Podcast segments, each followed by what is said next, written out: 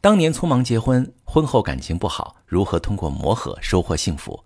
你好，这里是中国女性情感指南，我是许川，用心理学带你找到幸福的方向。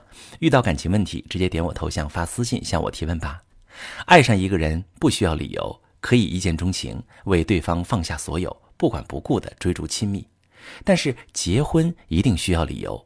大数据调查表明，导致婚姻破裂的最主要原因，并非出轨，而是生活琐事。如果没有一个恒定而持久的理由，让你们能够携手跨越磨合期，那么闪婚很可能就会变成闪离。第一个原因，闪婚太快，看不清性格。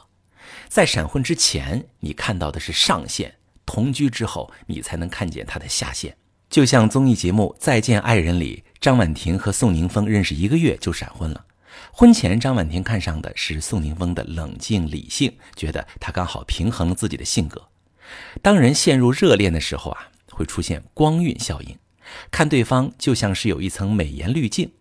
他回避沉默，你觉得这是冷静理性；他不善言辞，不会浪漫，你觉得这是孩子气，是可爱。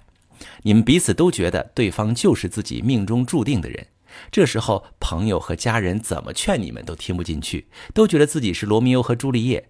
越是有人不看好你们，又越是坚定你们在一起的决心。但真正生活在一起，滤镜会慢慢褪去。在一起之后，张婉婷也开始对感情不安。她发现，宋宁峰知道自己是什么性格吗？知道自己发脾气是什么样的吗？而宋宁峰也并不像他想的那样可靠、理想。他会回避问题，会在自己歇斯底里的时候沉默不回应，逼得自己无法冷静。好，我再说闪婚第二个风险：闪婚之后就是磨合期定生死了。闪婚意味着太多的不确定性，你不知道自己真正要什么，你不知道他真正要什么，也不知道未来两个人会一起面对什么。在心理学上，爱情有三角要素组成：激情、亲密和承诺。而根据心理学的研究，支撑着爱和冲动的激情会在结婚六个月到一年左右慢慢消退，这个时候留给你们的都是未知。当你和他发生矛盾的时候，你们会选择什么样的解决方法？如果他太信任你，从不管你去哪里做什么，你会不会觉得没有被关心？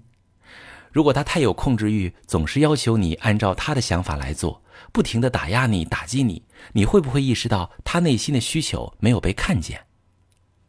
闪婚也意味着凑合，还有一种闪婚其实无关激情，也无关亲密。也许他是你的无奈之选，你觉得他也凑合，对你也不错。虽然不是你喜欢的人，可是他喜欢你，那你可能会觉得这样就足够了。但真正在婚姻里，你会发现，如果只有他对你好这一个理由，如果你并不是真心喜欢他，你会丝毫没有解决婚姻问题的动力。在你的角度，你是他的高配，一切都应该由他来找原因，他来经营。而他呢，则一直积攒着委屈感，觉得付出那么久都没被你看见，是不是不该坚持了？闪婚并不意味着能逃掉婚姻中的磨合和思考，婚姻中所有看似礼物的东西早就标好了价格，前期准备时觉得可以忽略的，都会在后期以各种方式来干扰你的生活。我们进入婚姻，并不只是为了完成婚姻这件事儿。而是希望通过婚姻去寻找属于自己的幸福。我是许川，如果你正在经历感情问题、婚姻危机，可以点我的头像，把你的问题发私信告诉我，我来帮你解决。如果你的朋友有感情问题、婚姻危机，把我的节目发给他，我们一起帮助他。